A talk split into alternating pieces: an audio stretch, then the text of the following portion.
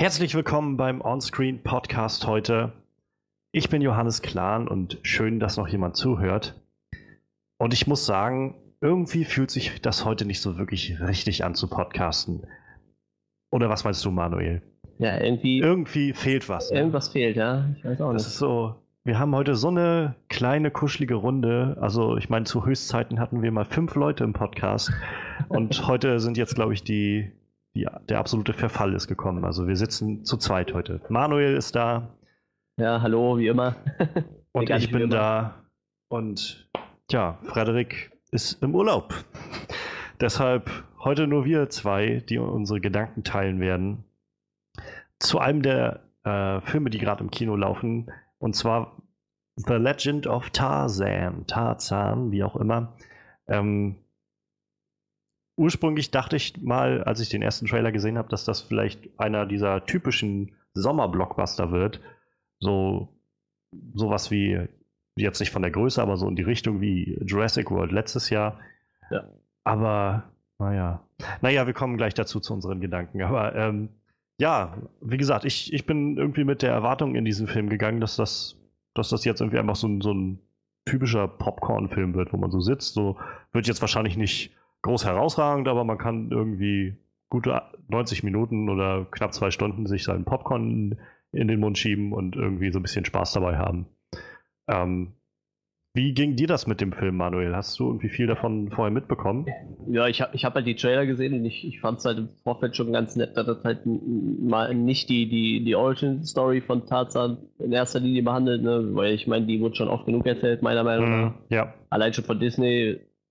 Ich meine, die haben mir die Tarzan-Origin-Story schon relativ gut erzählt. Und in dem Film ging es ja dann tatsächlich einfach mal, mehr oder weniger ist ja quasi, kann man sagen, schon fast eine Fortsetzung halt, ne? Also, mm. äh, das fand ich halt äh, fand ich halt die Idee dahinter relativ nett. Da dachte ich mir, das könnte vielleicht echt was werden. So, die Trailer sahen ja auch echt durchweg ziemlich geil aus. Ja, das stimmt, ja. Vom Hauptdarsteller kannte ich vorher nichts, da habe ich mir nichts gedacht, aber ich, ich habe mir dann doch gutes Entertainment gewünscht. Also ich meine, ich habe, ähm, als ich die Trailer gesehen habe, habe ich so, ich glaube, den allerersten Trailer hatte ich irgendwann gesehen, da wusste ich auch noch wirklich noch halt noch gar nicht, dass so ein Film überhaupt kommt. Im Kino lief der Trailer da, damals, glaube ich, und dann äh, sah man diese Einstellung von Christoph Walz, wie er da so lang ging. Ich dachte, oh, Christoph Walz, das ist doch eigentlich immer ein gutes Zeichen. Und dann war Margot Robbie gleich daneben ihm. Das war diese Szene, wo sie dann äh, zusammen das ähm, im letzten Akt dann irgendwann zu dem Indian, äh, zu diesem eingeborenen Stamm dahin kommen. Ja. In, irgendwo in den Bergen. Und äh, im Trailer war diese Szene so einmal rausgenommen und da dachte ich so, das sieht doch irgendwie ganz cool aus, aber was ist denn das? Also cool. Und dann, ja, so ein typischer Action-Trailer irgendwie. Also flog ziemlich viel äh, durch die Gegend und dann hat man nachher äh, Tarzan gesehen und wie, sie da, wie er da mit dem Affen, mit dem Gorilla so aufeinander gesprungen ist. Und ich dachte so, das ist wirklich mal eine coole neue Herangehensweise irgendwie. Also, ja. wie du schon sagst, das ist halt, wir haben halt irgendwie genug gesehen. Also, es ist so ein bisschen wie, keine Ahnung, wie halt im übertragenen Sinne jetzt so Spider-Man oder so, so langsam wissen wir alle, was passiert ist mit, dieser, mit diesem Charakter. Wir wissen, genau. wie er, was, äh, was passiert ist, dass seine Eltern da umgekommen sind, dass er dann bei, von Affen aufgezogen wurde und von Gorillas und das ist irgendwie alles relativ bekannt und man muss das nicht alles immer nochmal und nochmal und nochmal erzählen. Deshalb fand ich die Herangehensweise auch sehr schön. Ähm, und wenn wir jetzt vielleicht mal einfach gucken, was uns so gut gefallen hat an dem Film, ich glaube, das ist auch das, was mir mit am besten gefallen hat, dass der Film einfach mal so eine ganz andere Betrachtungsweise herangebracht hat in diese Thematik, dass man mal das Gefühl bekommen hat für, naja, ich habe das halt noch nicht so gesehen. Und Tarzan ist halt jetzt, oder halt, er möchte ja eigentlich lieber John Clayton der Dritte genannt werden. Ähm, er ist halt schon noch ein anderer Charakter als das, was man sonst ja. so kennt. Dass man ihn jetzt halt gesehen hat, der so reintegriert wurde in die Gesellschaft in England, der jetzt sehr gebildet auch irgendwie wirkte zu Anfang und der dann halt wieder zurückgeht in den Dschungel zusammen mit Jane. Und das, das war irgendwie so eine wirklich erfrischende neue Perspektive, fand ich auf das Ganze.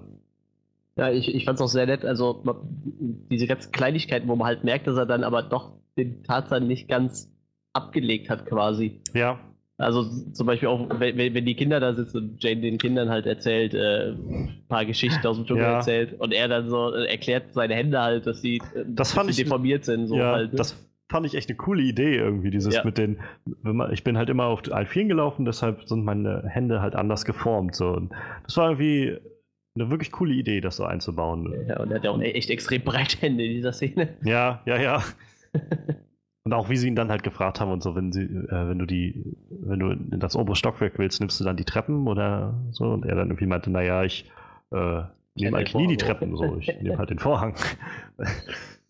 Das ist ich, halt. Ich, ich hätte es gerne noch gesehen, glaube ich. Ja, ja. Wenn er über den Vorhang hochklettert. Ich glaube, das war halt auch nur ein Gag für die Kinder, so um ja, einfach klar. so diesen den Traum für die Kinder zu erhalten. Und naja. Ich, ich mochte auch diese Szene, wo er dann da sitzt und noch so ein Ei ausschlürft halt, ne? Wo man was halt vorher dann in der Szene davor schon gesehen hat, wie das im Dschungel halt auch macht. Ja. Seine, seine Affenmutter ihm dann quasi, seine Gorilla-Mutter ihm das Ei gibt und er es so austrinkt. Ja, das, ähm, waren halt immer so schöne Throwbacks irgendwie zu der Tarzan-Zeit, um sich irgendwie ja. dann nicht zu vergessen, wer er eigentlich ist oder wo er herkommt. Und naja, ähm, was mir persönlich noch sehr gut gefallen hat, war halt Margot Robbie an sich als Jane, ja. aber meistens oder eigentlich immer nur, wenn sie halt alleine war oder halt mit Nicht-Tarzan interagiert hat. Das fand ich ein bisschen, also insgesamt ein bisschen schade, weil es ja eigentlich Tarzan und Jane eigentlich so ein tolles Power Couple sein sollte. ja, eigentlich schon, ne? Ich hatte, also für mich jedenfalls war immer so, wenn sie quasi auf sich allein gestellt war in diesem Film, wenn sie irgendwie selbst so die Zügel in die Hand genommen hat, war das irgendwie das Beste, so wenn sie dann, also die, gerade diese Szene, wie sie mit Christoph Walz, der auch einfach super ist in dem Film, finde ich. Also wie immer, Christoph Walz ist einfach ein super Bösewicht. Ich finde, sie haben diesen Bösewicht jetzt nicht unbedingt gut geschrieben, weil nee, der stimmt. irgendwie so wirklich wenig Hintergrund oder sonst was bekommen hat. Ähm, aber so wie Christoph Walz dann trotzdem aus dem bisschen, was er da hatte, noch echt was rausgeholt hat, das war echt sehr angenehm, das zu sehen und zu sehen, wie er da auch, ähm, naja, manchmal so ein bisschen den, den Wahnsinnigen hat raushängen lassen, obwohl er die ganze Zeit immer so sehr hm, sich so sehr zusammengenommen hat äh, und sehr ruhig war eigentlich die ganze Zeit. Das war ziemlich cool, fand ich. Und dann gerade diese Szene, wo er Margot Robbie, wo er mit Jane zusammen dann auf dem Boot da beim Essen sitzt und die sich halt unterhalten. Das fand ich war eine ziemlich, ziemlich eindrucksvolle Szene. Ja, das, das Lustige ist von, von, von Margot Robbie kann, kann, kann ich so sehen jetzt halt, also wäre mir jetzt gerade kein im Kopf geblieben, also ich habe sie halt in Wolf of Wall Street und etc. gesehen, aber ja. ich sag mal, die, die kann halt da schon mithalten, so, ne? Also Christoph ja. Waltz ist für mich halt so auch so, so ein Meister der Dialoge. Es mag vielleicht ja Quentin Tarantino liegen, weil der halt einfach schon unglaublich gute Dialoge schreibt, aber ich meine, das macht für mich Christoph Waltz halt aus, ne? Die zweite ja, Tarantino-Filme, wo er mitgespielt hat. Aber er ist halt echt so, so ein Meister der, der Dialoge. Ich weiß auch nicht, ich könnte mir auch vorstellen, dass er da echt, äh, echt an den Dialogen mitarbeitet. So. Aber ich muss sagen, Margot Robbie hat da echt schon äh, gut, gut, mitgehalten, so halt. Ne? Also wenn die sich ja in dieser Essensszene unterhalten. Ja. Das ist echt, echt schon nett. Ja, die haben halt echt so eine, die beiden haben halt echt eine so gute Chemie gehabt. Das hat so gepasst mit diesem, naja, er, der irgendwie sich sie so unter Druck gesetzt hat und sich ja. als, naja, doch so uneingeschränkt überlegen gefühlt hat und sie, die halt in kein, an keiner Stelle auch nur irgendwie ihm irgendwas zugestanden hat. Ähm, so diese, diese kleinen Momente irgendwie, wie er sie dann entführt hat dass er, und auf das Boot gezogen hat und dann meinte irgendwie, ähm, sie müssen jetzt für mich schreien und sie dann irgendwie so wie ein kleines Mädchen oder was und ihm dann ins Gesicht gespuckt hat. Ja. Ähm, das ist halt, also es wird halt sehr äh, deutlich, dass Jane halt einfach auch in, naja, in Afrika aufgewachsen ist und da äh, härteren Bedingungen aufgewachsen ist ja, als klar. diese, in Anführungszeichen, verweichlichten Europäer, wie es dargestellt wird. Und ähm, dass sie halt, naja, wenigstens genauso viel Held und Mut, also Held ist und so viel Mut in sich hat wie Tarzan selbst. Ähm, ich, ich, mochte auch diesen, diesen äh, dritten da doch im Bunde, den ich weiß halt seinen Namen nicht, aber den der im Käfig saß halt, ne? Ja. Hatten ihren, ihren, ihr Familienmitglied aus dem Stamm ja. da halt ich meine, der hat zwar auch echt mehr oder weniger nur eine Handvoll Sätze gehabt, aber ich, ich fand den auch relativ passt. So. Die Chemie, der stimmte auch so. Also zwischen den Dreier gespannt so. Wenn ja. die zwei da die ganze Zeit noch hinter dem Rücken von, dem, von den beiden Soldaten da die ganze Zeit am Reden sind. Und ja, ich habe zwar, also so rückblickend weiß ich zwar nicht, warum der so wirklich da war. Also klar sollte das so ein Element sein, um sie irgendwie bei der Stange zu halten. Letztendlich ja, sind sie halt abgehauen und, und, irgendwie lief diese Story dann aber auch ins Nichts, weil irgendwie sie hat ja, ihm gesagt, hol die, hol die Stämme und dann ist aber auch irgendwie nichts weiter passiert oder so. naja, aber ähm, da können wir dann später nochmal drauf kommen. Was mir halt noch gut gefallen hat, was ich äh, auf jeden Fall unter die Kategorien noch gut äh, abstempeln kann oder ablegen kann, ist neben Margot Robbie und äh, Christoph, Christoph Waltz Performance wie immer Samuel L. Jackson. Also ich, ich bin, ich, ich habe total vergessen, dass er überhaupt in diesem Film ist. Also als er dann das erste Mal aufgetaucht ist am Anfang, äh, nach dieser Eröffnungsszene, saß ich so, stimmt, Sam Jackson ist dabei. Und der, also zum einen habe ich das Gefühl, der spielt irgendwie in allem mit. Also ich habe ja schon oft das Gefühl, dass The Rock eigentlich bei so ziemlich allem mitspielt, aber so, wenn ich drüber nachdenke, habe ich das Gefühl, dass eigentlich jedes Jahr mindestens drei oder vier Filme oder so kommen, in denen Samuel L. Jackson irgendeine Rolle spielt. Und ich meine, klar hat das immer, haben diese Rollen irgendwie immer sehr viel gemeinsam und es hat immer sehr viel von dem gleichen äh, Charakterzügen, aber ich fand das sehr passend in dem Film jetzt. Und insgesamt von den Charakteren, und ich meine, wir haben auch, glaube ich, mit am meisten von Samuel L. Jacksons Charakter so mitbekommen, ja, hat der mir halt irgendwie mit am besten gefallen. Also der war natürlich mehr so der Sidekick zu Tarzan. ähm, aber ich finde, er hat das auch so schön geerdet irgendwie, weil er halt so genau diese Position hatte, die halt irgendwie der Zuschauer, glaube ich, auch so ein bisschen einnehmen konnte. Dieses, ja. naja, mit, mit da reingehen und halt außen, ja, genau, genau. Und, und, so ein bisschen überrascht sein über die Sachen, die passieren und naja, auch so völlig überfordert zu sein, wie er da durch den, den Urwald gekraxelt ist dann, äh, wo sie dann meinten so von wegen, okay, wenn du mitkommen willst, mal wegen, aber wir halten nicht an und ja, dann, er, naja. er, wirkt halt echt wie, wie dieser un ungeschickte Sidekick. Ja, ja genau. ne? Und manchmal kommt halt einfach so, kommen halt wieder so typische Sam Jackson-Momente, wenn er da mit, mit den zwei Revolvern zum Beispiel in die Ecke kommt. Und ja. Das, so, das ist, das ist das so ein typischer Sam Jackson-Moment. Da musste ich auch echt lachen. Also da saßen wir auch im Kino und haben so also richtig breit gegrinst, so in dem Moment, wo dann irgendwie Tarzan ist festgenommen und, und Jane haben sie auch gepackt und so. Und dann war so ein, habe ich mich in dem Moment auch gefragt, wo ist eigentlich, was machen sie jetzt eigentlich mit dem anderen? Und dann war mal, ja, viel fielen die ersten Leute dann auf einmal um und die Schüsse fielen und dann stand er da mit seinen zwei Revolvern. Und wir saßen da, oh yeah, das ist Sam Jackson. Ja, so rollen kann doch nur der Spiel, glaube ich. Ja, er hat auch so, so typische Dialoge gehabt, die er so oft dann hat irgendwie. Ja, ja, also so Zeilen, wo er dann irgendwie, auch wo sie dann da äh, so, äh, wo die dann da an dieser Klippe springen und die anderen alle runterspringen. Äh, ja. und, und er steht dann da, ach man, scheiße. Und dann auch so hinterher springen. So, so herrlich. Ja, oder wo, wo er nachher am Ende an dem Maschinengewehr steht. Und so, ja, hm, das, oh, ja. das Maschinengewehr, das ist ein bisschen besser als meine zwei Colts. Generell, das fühlte sich manchmal so ein bisschen wie in so einem, äh, wie in so einem Videogame irgendwie. So von Ja. Level zu Level hat er dann upgegradet irgendwie. Zu Anfang seine Revolver, dann hat er nachher ein Gewehr gehabt, dann hat er dieses Gewehr nachher gegen dieses Scharfschützengewehr eingetauscht. Und dann hat er nachher nochmal gegen, äh, gegen das Maschinengewehr eingetauscht. Sam Jackson ist immer gut.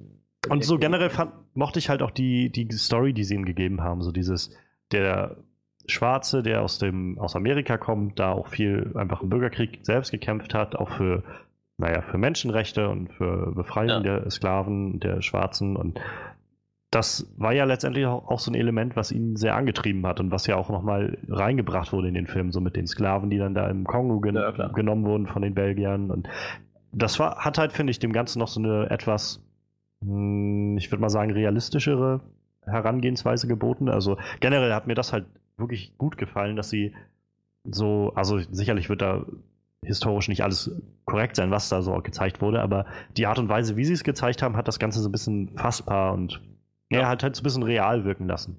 So dieses zu, äh, zu Anfang zu zeigen, halt der Kongo wurde aufgeteilt und dann äh, war halt eine der Kolonialmächte, war halt äh, Belgien, die das dann eingenommen hat und das halt dann zu koppeln mit dieser Geschichte über den von, von Sam Jackson mit dem Bürgerkrieg, der ja auch ein paar Jahre vorher erst war, ähm, der dann selbst da gekämpft hat und Sklaverei ist immer noch ein Thema und so. Und das ist halt irgendwie Sachen, die ich so in einem Tarzan-Film vorher noch nicht gesehen habe. Also, also ich meine, bei Disney jetzt sowieso nicht.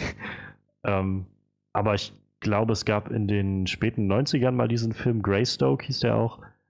Wenn ich mich recht erinnere, der war halt auch, glaube ich, ganz okay. Ich habe ihn, glaube ich, schon ewig nicht mehr gesehen. Und wenn dann auch nur einmal.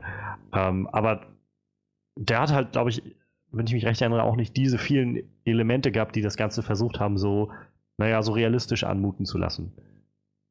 Ich, ich finde, das, äh, das ist aber auch wichtig in dem Film so, weil äh, es äh, beruht ja doch dann, wir haben mal abgesehen von Tatsachen, auf, auf äh, reellen Ereignissen mehr oder weniger. Ja. Und es werden ja auch genug äh, reelle Personen eingeführt in diesem in dem Film halt, ne?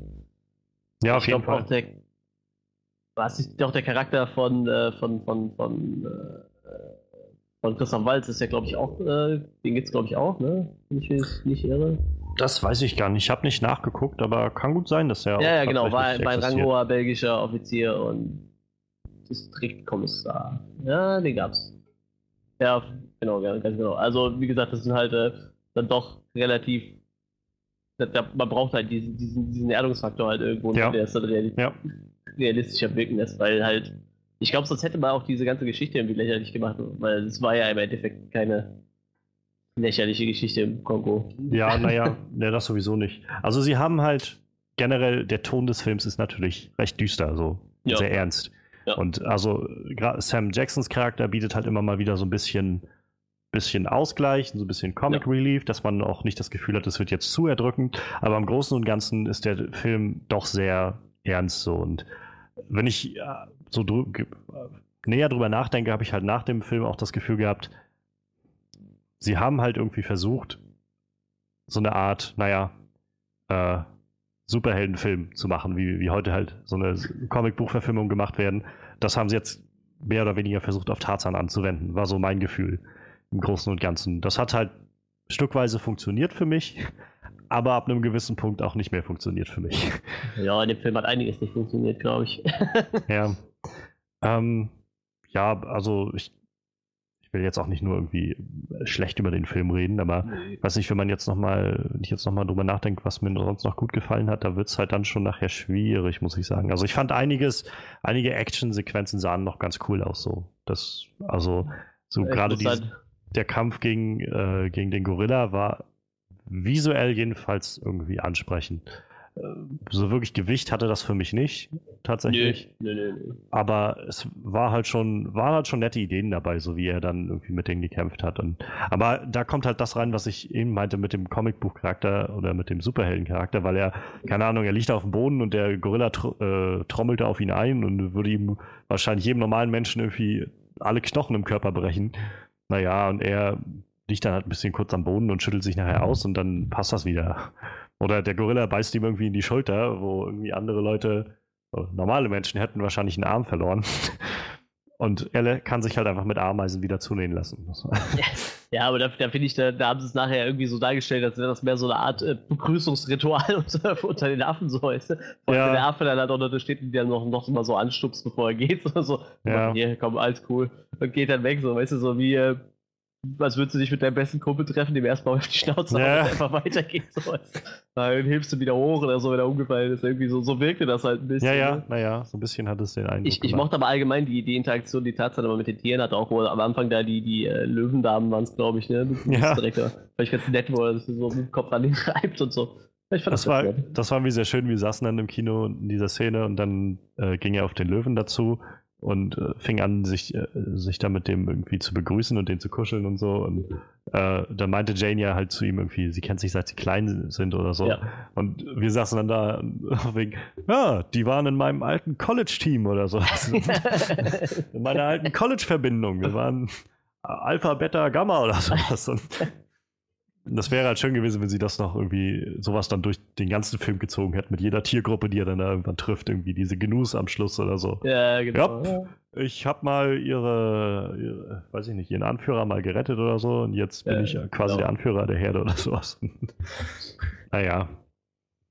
Ja, aber ansonsten, also der Film hatte halt schon so seine Momente. Das, also ich hatte jetzt nicht das Gefühl, dass ich irgendwie die gesamten, weiß ich nicht, was es waren, jetzt 70 90 oder 120 Minuten oder wie lange der auch ging.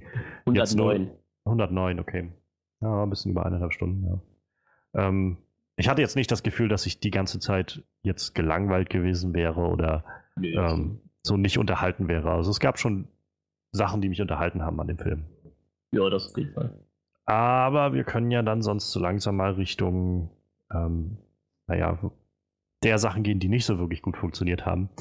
Denn also so viel, so einige Momente gab es halt, wie gesagt, die funktioniert haben, aber ich hatte so das Gefühl, für jeden Moment, der funktioniert hat, gab es mindestens zwei, die nicht funktioniert haben für mich. das war ein bisschen, bisschen schade und ich weiß nicht, allen voran, und das ist, glaube ich, das größte Problem, was ich mit dem Film habe. ist tatsächlich der Hauptdarsteller. Ja, ganz, ganz genau. Also. Alexander Skarsgård ist halt, glaube ich, an sich ein guter Schauspieler. Ich weiß es nicht, ich kenne jetzt nicht ehrlich gesagt nicht viel von dem. Ja, ich weiß, hab dass er bei. Ich weiß, dass er bei True Blood die Hauptrolle gespielt hat, aber ich habe True Blood nie wirklich gesehen. Ich habe, glaube ich, eine Folge True Blood mal gesehen und fand das irgendwie nicht so wirklich ansprechend. Aber das, ich glaube, True Blood ist auch so eine Serie, da muss man von Anfang an angucken. Da kann man Und halt ich glaube, da muss man eine Frau sein, ne? Das, das war, glaube ich, die, die Ja. Mädels-Variante, oder? Das nee, warte, warte, nee, das war, das war glaube ich, sogar die bessere Variante. Ich glaube, hier äh, Vampire Diaries war die Das ist auf jeden. Fall, ja, das ist so richtig. Äh, ja. Ich glaube, dann war True Blood ganz okay. True Blood ist, ist glaube ich, auch eine HBO-Serie gewesen. Also ich meine, HBO steckt halt auch echt viel so immer rein in ihre Serien. Und die, soweit ich weiß, ist die Serie ja relativ, naja, also sehr brutal dargestellt, wie HBO das halt auch gerne macht. Viel Sex. Ähm, und ansonsten die Thematik ist, glaube ich, an sich auch nicht verkehrt. So dieses Vampire, die leben da irgendwo im, im den Südstaaten in Amerika in der Gemeinde und es ist halt die Frage, wie diese Gesellschaft damit umgeht, dass es halt Vampire gibt und äh, das teilt sich die Gesellschaft auf oder nicht. Und dann gibt es, glaube ich, irgendwie dieses Vampirblut, was als äh, Droge oder so verkauft wird. Und also ich glaube halt schon, dass, das, dass die Serie so ihren Reiz hat. Ich habe sie halt nur zu wenig gesehen, als dass ich das einschätzen könnte und dass ich mir Ja, auch wirklich eine Meinung über Alexander Skarsgård hätte bilden können. Ansonsten Ja, fällt mir jetzt so konkret gar nichts weiter ein, wo ich ihn gesehen Äh, könnte. gerade, warte, ich guck mal schnell. Also, ähm, Battlechips. Äh, Battleship, das ist doch hier. Äh, Ah. ne? Ja, das Meisterwerk, Battleship mit Ey, Rihanna. Sagen, bei dem Film habe ich, mich, hab ich mich echt gut unterhalten gefühlt, weil der Film halt total sinnlos war. Tatsächlich glaube ich, dass äh, so eine Herangehensweise dem Film jetzt vielleicht auch etwas besser getan hätte. Ähm, Ja, äh, etwas, alles ein bisschen, naja, so völlig over the top und, und etwas leichter zu machen. Ähm, aber dazu gleich nochmal mehr. Also, wie gesagt, an sich, keine Ahnung, ich kenne Alexander Skarsgård nicht, also auch äh, persönlich nicht, deshalb will ich ihm jetzt auch nicht zu nahe treten, aber ich fand halt die, die Performance, die ich da gesehen habe, echt einfach langweilig. Also ich hab muss das auch Gef- gestehen, ich fand den auch komplett auswechselbar irgendwie. Ja, Ich glaube, du hättest da jeden nächsten Schauspieler hingesetzt. Wäre wär alles das gleiche gewesen, glaube ich. Hauptsache, er hat irgendwie einen durchtrainierten Oberkörper. Ja, ganz genau. das hat und man halt viel Haare. gesehen. Ansonsten ist es halt echt, ich weiß nicht, also der Film, in dem ganzen Film ist er die per Person oder die Figur, er spielt die Figur, die mich am wenigsten interessiert, denn dadurch, dass er sie halt so langweilig spielt. Das, Ja, das das ist halt echt schade, weil ich weiß nicht, also man sollte doch mit Tarzan irgendwie mitfühlen in dem Film. Ja.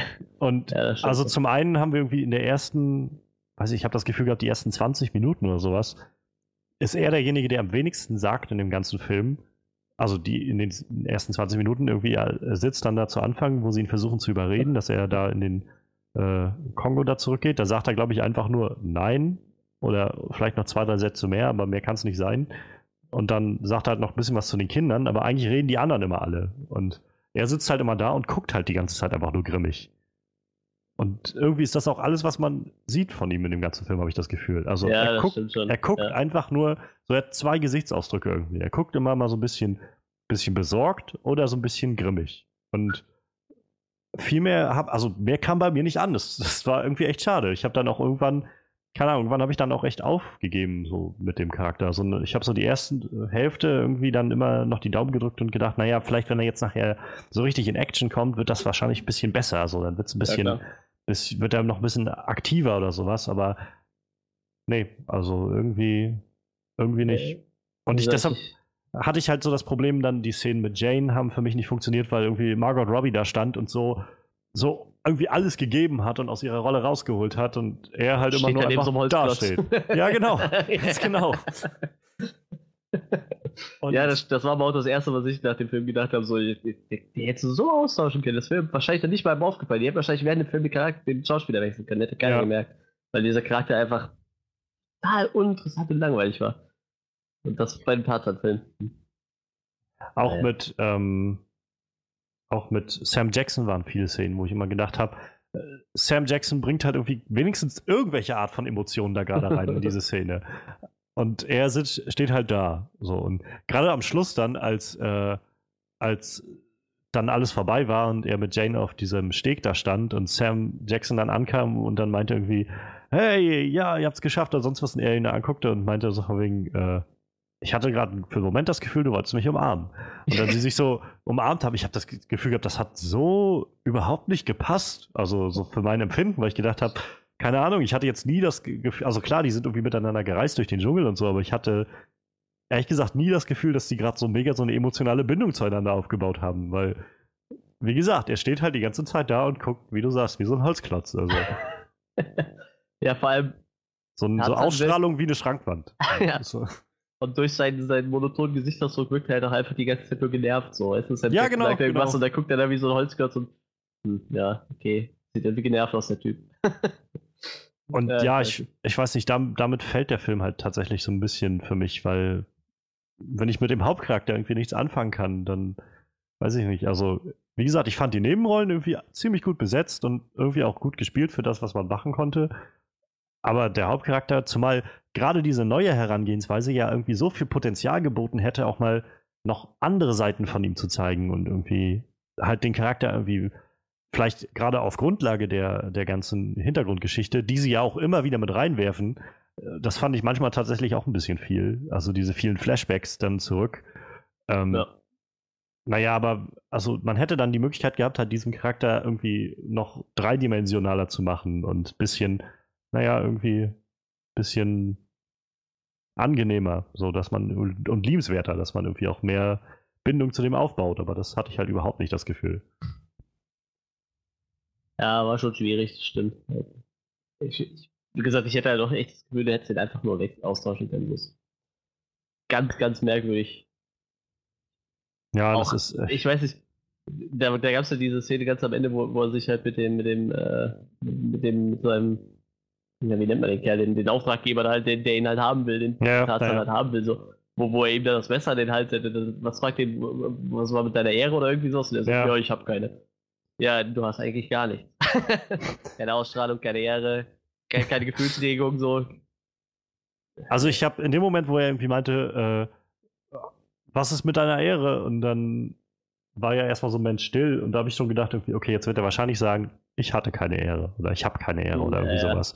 Und dann hat er es auch gesagt, aber halt auch wieder so, so völlig unbedeutend. So, irgendwie nur so, ich hatte keine, so ein bisschen grimmig und ge gepresst und keine Ahnung, also ich meine, es ist immer sch schwer und ich, äh, also Schauspiel ist generell schwer und ich fühle mich auch immer so ein bisschen schlechter, so drüber zu reden, weil, naja, äh, ich kann es halt bei weitem auch nicht besser. also im Gegensatz, im Gegenteil.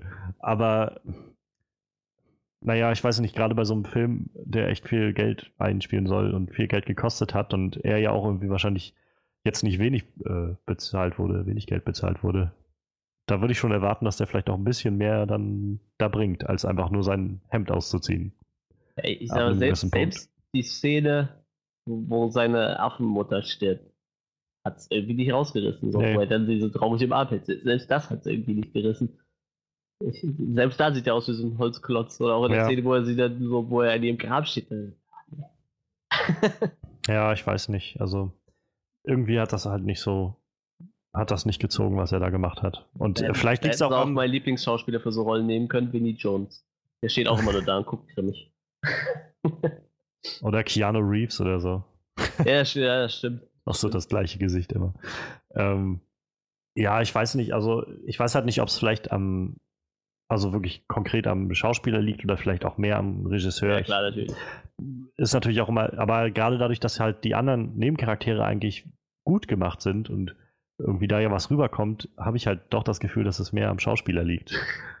Ist ja, ja jetzt nicht so, dass, dass die ganzen ja. Leute alle nur so, nur so auf Halbmast fahren. Das ist halt, naja. Ja, wäre natürlich lustig, wenn auch jeder so irgendein Extrem da verkörpert hätte. Ne? So Christoph Waltz total exzentrisch, Samuel L. Jackson unglaublich übertrieben lustig. So. Ja. Vielleicht sollte ja jeder ein Gefühl wieder spielen. Nee, ich weiß nicht, also irgendwie. Sag noch einmal was! Sag noch einmal was! Und dann irgendwann kommt dann so im letzten Drittel dann für den finalen Kampf kommt dann äh, John Travolta noch dazu. Ach ja. Ähm, was waren denn noch so Sachen, die dir irgendwie aufgestoßen sind in dem Film? Ja, ähm, zum einen, ich glaube, das hast du auch in deiner schriftlichen Review schon erwähnt, also die, die, die CGI-Technik in dem Film war echt im Vergleich zu anderen Filmen echt nicht so ja. der Brüller. Vor allem, ich habe dieses Jahr zum Beispiel so Filme gesehen wie Warcraft, Oh ja. Äh, die einfach zehnmal geiler aussahen. So, da hatte ich halt echt in dem, Gefühl, in dem Film nicht das Gefühl, das ist CGI. Und äh, stellenweise waren da Szenen, wo, du echt so gemerkt hast, boah, es wirken diese ganzen Bewegungen so abgehackt von den Charakteren. Ne? Also ja. die haben definitiv auch nicht mit, mit Motion Capture gearbeitet oder irgendwas. Also das kann mir keiner erzählen. Das ist einfach eins zu eins auf Computer entstanden. Und gerade bei, bei den Affen so, ähm, also ich, ich man, der muss sich halt leider CGI-technisch an, an äh, Planet der Affen an den letzten beiden Teilen messen. und da, da stinkt es halt voll gegen ab, ne? Das ist halt so. Allein ja. schon, wenn du dir das Fell beguckst, so, weißt du, da gibt es ja die Szene, wo, wo äh, Tarzan sich ja, ich glaube, seine Mutter klammert oder so und so, hm. dann siehst du so, wie seine Hand so über den Rücken rutscht und du merkst halt direkt, dass sich das Fell überhaupt nicht bewegt in der Szene. Wo ich mich frage, das ist ein Affe, der hat ein schönes Fell, das muss man aber auch sehen, so. Also so ganz viele Kleinigkeiten, die mir da nicht gefallen haben. Und das Set also da gibt es ja, äh, ich meine, die haben ja, ich glaube, im Urwald wirklich nur Außenaufnahmen gemacht und die nachträglich ja. halt per, per Greenscreen eingefügt. Das ist ja auch voll okay, das sieht ja auch ziemlich gut aus. Aber diese Szenen, wo die wirklich durch den Dschungel rennen, die sind halt nicht im Dschungel entstanden, sondern nee. im Studio. Und ich finde, das siehst du. Das sieht halt aus wie, äh, als würde ich im Kölner Zoo in, in, ins, äh, da irgendwo in das Affengehege gehen, weißt du, wo die so ein paar ja. hingestellt haben und dann so Kork auf den Boden gelegt haben, damit es irgendwie wie Urwald wirkt. So, so sieht das aus. Das ist total furchtbar. Also ich hatte halt auch also ich war tatsächlich echt erschrocken, als ich das gesehen habe. die, die erste Flashback-Szene kam, war ja gleich zu Anfang so ziemlich. Also wir haben ja letztendlich ja. diesen, äh, diesen Eröffnungs diese Eröffnungsszene bekommen mit Christoph Walz und dem Ganzen, die war irgendwie ziemlich atmosphärisch und sehr cool. Und dann kam die Szene mit ihm, wie er dann überredet werden sollte. Und dann hatte er ein Flashback zurück, als er ein, als er ja, geboren wurde und so, wo ich mich auch gefragt habe, wie erinnert er, er sich an sowas? Also ich meine, er, er war doch jetzt gerade erst geboren, also.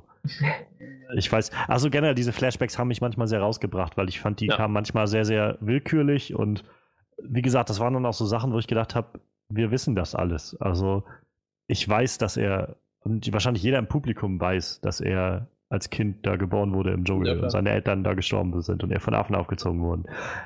Es war ja, für mich war es jetzt nicht nötig, das alles nochmal zu sehen, aber gerade in dieser ersten Szene, wo man das dann sieht, wie der Vater dann da irgendwie, also wie die Mutter stirbt und wie der Vater dann ihr Grab schaufelt und dann kommen die Gorillas an und ich saß da und dachte so, meine Fresse, ist das hier gerade irgendwie ein PlayStation 3 Spiel oder so? Nee, das Weil das, halt das sieht halt einfach aus wie, wie aus einem Videospiel. Das sieht halt echt nicht real aus. Und also ich kann halt nur an, äh, an The Jungle Book erinnern, der ja, dieses Jahr auch in Kinos sagen, kam. Ja, du hast ja Jungle Book gesehen. Ich habe den, ich hab den im, gesehen, aber... Ich habe den im Kino gesehen und ich habe halt echt das, also ich habe mir gedacht, okay, ja, das ist klar, natürlich. Also ist ein echter Wolf, der da gerade redet. Ich möchte auch so einen Wolf haben, weil scheinbar gibt es das. Weil das einfach mal echt aussieht, was sie da gemacht haben. Und die haben auch alles nur am Rechner zusammengebastelt. Und dann sehe ich das und denke so, also klar hat man jetzt wahrscheinlich nicht immer die Ressourcen, die Disney hat, aber trotzdem denke ich so, so ein bisschen, bisschen peinlich ist das schon, sich hinzustellen mit solchen Techniken und solchen Effekten in so einer Zeit. Also ich meine, wie du sagst, also ich meine, wir haben schon in den letzten zwei äh, Planet of the Apes Movies gesehen, was man machen kann und was möglich ist und wie real diese Affen auf einmal aussehen. Und zwar alle Affen, die sie da haben. Also sei es jetzt Schimpansen oder Orangutans oder halt ja, Gorillas. Oder so. halt. Und ja, davon ab waren es halt auch so diese Sachen wie, wie du, wie halt auch sagst, der, der Dschungel, der so überhaupt nicht aussieht wie ein Dschungel. Also es sieht so, es ist echt fake aus. Und entweder es sieht halt fake gemacht aus, so, so wie, naja, wie halt irgendwie so eine Fake-Requisiten, oder es sieht halt echt einfach so aus wie so ein Videospiel. Also als er, gerade diese Szene, als sie äh, von der Klippe gesprungen sind, wie man da so sieht, wie er dann so in den äh, Dschungel so abtaucht durch das Geäst und dann sich so eine Liane schnappt und dann da lang hangelt, das sieht halt aus wie irgendwie aus einer Cut-Sequenz aus einem Videospiel. Das, das Lustige ist, da ist, da ist noch so ein lustiger Filmfehler drin, ne? Du siehst ihn oben, wie er da steht. Das sind einige. Ja, also du, du siehst halt, wie er da steht und Jane schreien hört in der mhm. einen Szene und dann springt mhm. er runter in den Dschungel. Wie er oben steht, ist es da relativ schönes Wetter. Er taucht ja, ja. in den Dschungel ein, auf einmal strömender Regen. Ich dachte, wo kommt das her? Was ist hier passiert? Wo kam der Regen her? das, das, kann ja nicht wahr sein jetzt. Aber ähm, um nochmal äh, zurückzukommen auf dieses äh, CGI-Thema, ähm, scheiße, was soll ich jetzt sagen? Ich brannte die ganze Zeit was auf den Lippen und ich wollte es die ganze Zeit sagen. äh, ne? Äh, das Problem an diesen CGI-Szenen ist halt auch, ähm, ja, A, es muss sich halt mit den Filmen messen, die schon draußen sind. Ja. Wird es die vielleicht nicht geben, wäre das vielleicht alles okay. Aber das Problem ist halt, die haben halt tatsächlich auch relativ viele echte Aufnahmen verwendet für zum Beispiel die Szenen, wo die mit dem Boot fahren oder so, ne? Hm. Und du, du merkst halt diesen Unterschied, der ist einfach viel, viel Oh ja. zu groß zwischen den realen Szenen und, und den computeranimierten Szenen. Da Gerade- halt irgendwie nicht sein. wo du es ansprichst, gerade Wasser. Also ich meine, diese Szene mit diesem Nilpferd. Also ich meine, ich, generell sagt man oder heißt es ja immer, dass, äh, dass gerade so Wassersachen im CGI zu machen echt schwierig ist, weil du weil Ja. es so viele äh, so viele Sachen gibt, die man da berechnen muss, wie das Wasser sich bricht und so weiter. Und dieses Nilpferd, was da auf die zugeschwommen ist, das, also es war der eine der schlechtesten Effekte, die ich seit langem gesehen habe in so einer Hollywood-Produktion. Weil es so, da, also das, dieses, dann wollte, äh, sollte angedeutet werden, dass das halt irgendwie nass ist und mit dem Wasser, aber es sah einfach nur aus wie so ein, wie so ein, keine Ahnung, Nur Glanzfilter. 64-Bit-Klotz. naja, so schlimm nur nicht, aber es, es sah schon echt mega fake aus, wie dieses, wie dieses Nilpferd da durchgeschwommen ist. So. Ja, Und find, gerade das das, führt dann, das führt dann halt dazu, dass dir da, das dann auch irgendwie nicht nahe geht. Also ich saß dann da Ja. und dachte so, okay, ja, ich, klar, das soll jetzt irgendwie hier gerade Spannung aufbauen und sie hat ja am Anfang des Films auch gesagt, dass das die gefährlichsten Tiere irgendwie im, im Dschungel sind. Und, aber da kommt jetzt echt nichts bei mir an, weil das sieht jetzt echt nicht wirklich äh, fu- furchteinflößend oder so aus oder echt aus. Ja, das geht ja direkt einher mit der Szene mit den Krokodilen am Ende des Films, ne? Oh ja. Also, das war ja, kommt, kommt ja echt aufs selbe raus, so. Auch, dann stocken da so komische Krokodile rum, die echt scheiße animiert sind, so, gehen dann ins Wasser und ich so, okay, ja, toll, super. Ist echt äh, z- z- 2005 oder so, ich weiß es nicht, irgendwie so den Dreh. Ich Ja, oder halt auch am Schluss so im Endkampf da diese Szene mit diesen tausenden Gnus, die dann da irgendwie runtergerannt sind. Und in dem Moment, wo die dann äh, so angerannt kamen, saßen wir auch da, ah, jetzt wissen wir, wer äh, Muf für Mufasas Tod äh, verantwortlich ist. So. ähm, ich weiß nicht, also generell, für mich war das so, ich habe halt, ich habe mich halt schwer getan mit dem Tarzan-Charakter generell, aber je weiter wir in dem Film vorankamen, umso mehr Hoffnung habe ich aufgegeben, dass das Ganze jetzt nochmal wirklich, wirklich großartig irgendwie wird oder wirklich so richtig, richtig gut wird, sondern ich habe mich dann irgendwann darauf eingestellt, dass das halt einfach auf so einem, naja, so einem Larifari-Level Level bleiben wird, das ganze Ja. Ding.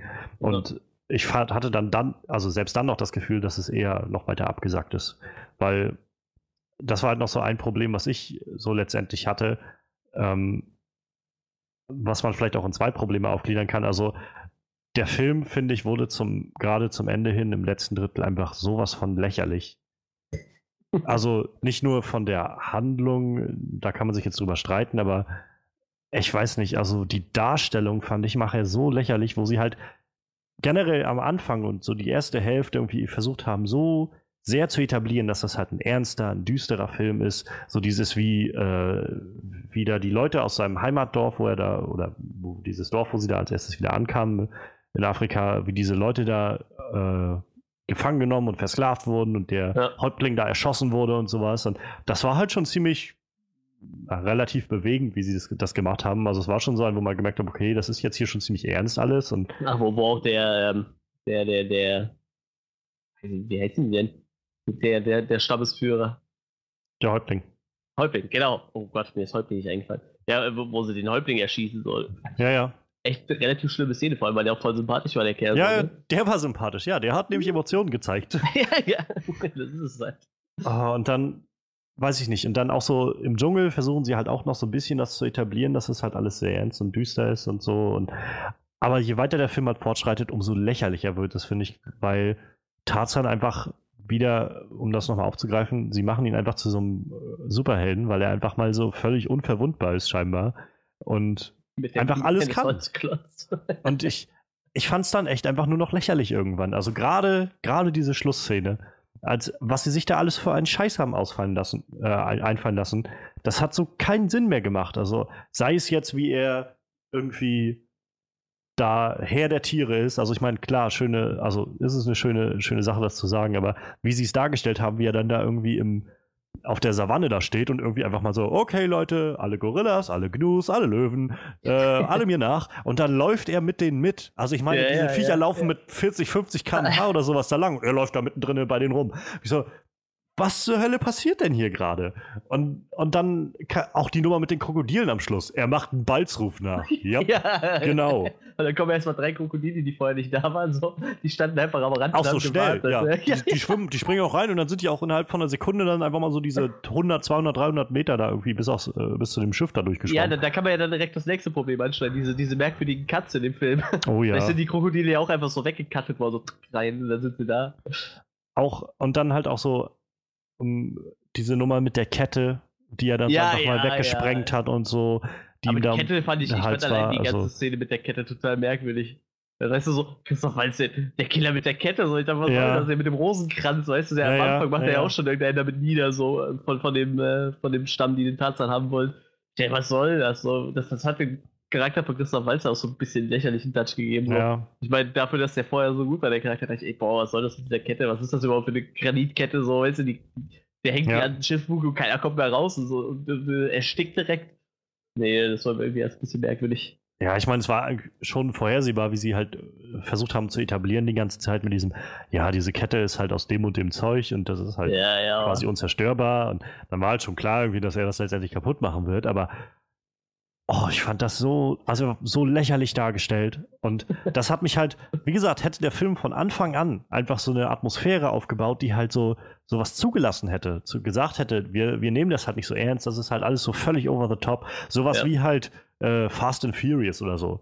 Die letzten vier, fünf Filme. Ja, genau, wo du halt genau. sagen kannst, natürlich ist das Schwachsinn, was da passiert. Also ich meine, in welchem Film ist das fünf oder sechs oder so, wo sie, äh, wo sie ein Riesentresor durch Brasilien, also durch, durch äh, Rio durchziehen oder sowas. Ja, ja, das, ist totaler Schwachsinn. Aber sie haben es wenigstens in dem Film etabliert, dass man halt einfach da sitzt und sagt so, ja gut, das ist mir jetzt gerade egal, weil das, der Film will das halt nicht einfach ernst nehmen. Der Film will ja. einfach sagen, das ist halt, hab jetzt einfach Spaß damit so. Aber der Film macht das halt nicht. So, in dem Film wird zu Anfang dir eingeprügelt, wie ernst und wie, wie äh, böse dann alles ist und düster und bla bla. Und dann zum Schluss kommt dann halt sowas, was so gar nicht da reinpasst. Dass der halt so völlig übermenschliche Fähigkeiten hat, die so, also beim besten Willen gut im Dschungel aufgewachsen zu sein unter Gorillas, klar wird man sich da andere Fähigkeiten aneignen. Aber auch der menschliche Körper hat irgendwo seine Grenzen. Zum Beispiel kann man nicht, kann einfach nicht ein Gorilla auf dem einhämmern, ohne dass da die lauter Knochen brechen. Oder eben, man kann nicht einfach mal 40, 50 Kilometer die Stunde laufen, um irgendwie mit so einer Gnu-Herde mitzuhalten. Oder so. Ja, jetzt bräuchten wir eigentlich unseren Stretchman, ne? Der könnte jetzt sagen, ja, vielleicht ist er zwischendurch mal auf so einem Gnu geritten oder so. Ich dachte schon dem, ja mit der Szene mit den Straußen, dachte ich schon jetzt, dass sie sich gleich auf so einen Strauß schwingen oder was. Oder? Vor allem sagt das ja noch, ne? Ja, ja. Schon mal auf Strauß geritten. was? Vielleicht reiten sie auf Strauß. Auch so diese, diese Szene, ich meine, die Szene war sehr cool, wie er da diese ganzen französischen Soldaten da niedergemacht hat, in dem, in dem Zugabteil da. Aber es ist halt genau das irgendwie. Also da können halt 20, 30, 40, 50 Leute kommen und er macht die trotzdem alle platt. So. Ja. Und deshalb, also wieder so ein Punkt, warum mir das auch irgendwie ziemlich egal war, was mit Tarzan passiert ist, weil er so völlig, keine Ahnung, also ich hatte halt nie das Gefühl, dass er wirklich in Gefahr ist oder mir da groß Sorgen drum gemacht. Ja. Also zum einen, weil mir der Charakter sowieso egal war und zum anderen, weil sie gleich gesagt haben, er kann sowieso alles. Und ich weiß nicht, also der Film schien ja jetzt nicht darauf ausgelegt zu sein, dass es jetzt eine Fortsetzung geben soll. Ähm, wo ich dann nämlich gedacht habe, wenn sie den Film schon so düster ziehen, dann hätten sie es doch vielleicht auch einfach am Ende hin so lassen sollen und vielleicht auch damit enden lassen sollen, dass er stirbt oder so. Oder dass, er, dass ja. Jane stirbt oder dass er sich opfert oder irgendwie sowas. Aber nee, ja, nee, dann irgendwie ist es jetzt halt nichts Halbes und nichts Ganzes, habe ich so das Gefühl gehabt. Ja, ich fand auch vor allem, ähm, ich weiß nicht, hast du dir mal so ein paar deutsche Kritiken durchgelesen? Ähm, ich habe, glaube ich, bloß bei der von Filmstarts reingeguckt und die waren so, also die haben, also die, die haben ja ähm, fünf gegeben also, gehabt viele Deutsche meinten ja, dass der Film so ein Rassismusproblem hatte, ne? Also viele deutsche Kritiker. Weil er gerade so in der letzten Szene halt mehr oder weniger die ganzen Afrikaner einfach da stehen und nichts machen. Ja. Aber ganz im Ernst, wenn du da so, so einen Superman hast, ne? Der mit einer ja. Runde von, keine Ahnung, 500 Gnus durch die Stadt reitet, ne? dann hätte ich mich auch oben auf meinen scheiß Berg gesetzt und hätte mir das angeguckt, so, weißt du? Das hat nichts damit zu tun, dass die einfach nichts, nichts machen wollten, sondern ich hätte es dabei belassen, so. Ja, ich weiß nicht, das ist halt auch so, also ich kann, kann das wahrscheinlich also so ein Stück weit nachvollziehen, weil ich glaube, es ist immer schwierig, sowas darzustellen, ohne halt herablassend zu wirken und zu zeigen, irgendwie, guck mal, wie primitiv diese ganzen Wilden denn sind, so ungefähr. Und selbst wenn du das halt meistens nicht machen willst, hast du halt schnell ein Problem, dass du es irgendwie so unbewusst dann machst. Also ähm, ich hatte mal in meinem, im Laufe meines Studiums ein Seminar oder eine Übung zum Thema Kolonialismus im Film, wo wir quasi für jede Stunde, die wir hatten, jede Sitzung, immer einen Film schauen mussten und dann darüber diskutiert haben in der Übung, was da so für Aspekte drin sind. Und wir haben so quasi chronologisch angefangen. Der erste Film war, glaube ich, aus den von 1900 oder so. Das war noch so ein, so ein Kurzfilm in Schwarz-Weiß und stumm und so. Und dann schritt, äh, schritt das immer so Jahrzehnt für Jahrzehnt weiter fort. Wir hatten dann halt bekannte oder auch unbekannte Filme. Also Apocalypse Now war zum Beispiel dabei, den hatten wir ge geschaut gehabt. Ähm, ja, dann irgendwie ein so ein, so ein, so ein Bollywood-Film war auch dabei, der, da ging es in dem Film um Cricket, wo, wo so eine Cricket-Mannschaft sich gebildet hat zu der Zeit, als die Briten da das kolonialisiert hatten. Und der allerletzte Film auf jeden Fall, den wir gesehen haben, war äh, Avatar. Okay. Der von, von äh, James Cameron, der Film. Ja. Weil der ja so doch, also ist natürlich alles im Weltraum und so, aber er hat doch viele Elemente aus so typischen ja, Kolonialismus und so. Und viel, also was wir halt dann viel diskutiert haben, war halt vor allem auch, was irgendwie der Film und die Machart des Films über die Zeit zeigt, in der er entstanden ist. Und also da habe ich halt zum Beispiel früher nie so wirklich nachgedacht, aber ähm, zum Beispiel bei Avatar ist es so, du könntest halt, man kann halt sagen, der Film hat halt eine klare Message, so von wegen, es ist halt schlecht, in, in fremdes Gebiet einzudringen und halt da die, die, wie sagt man, Native Völker da, die äh, Naturvölker, ja, ja. die da leben, halt irgendwie zu unterdrücken und so weiter.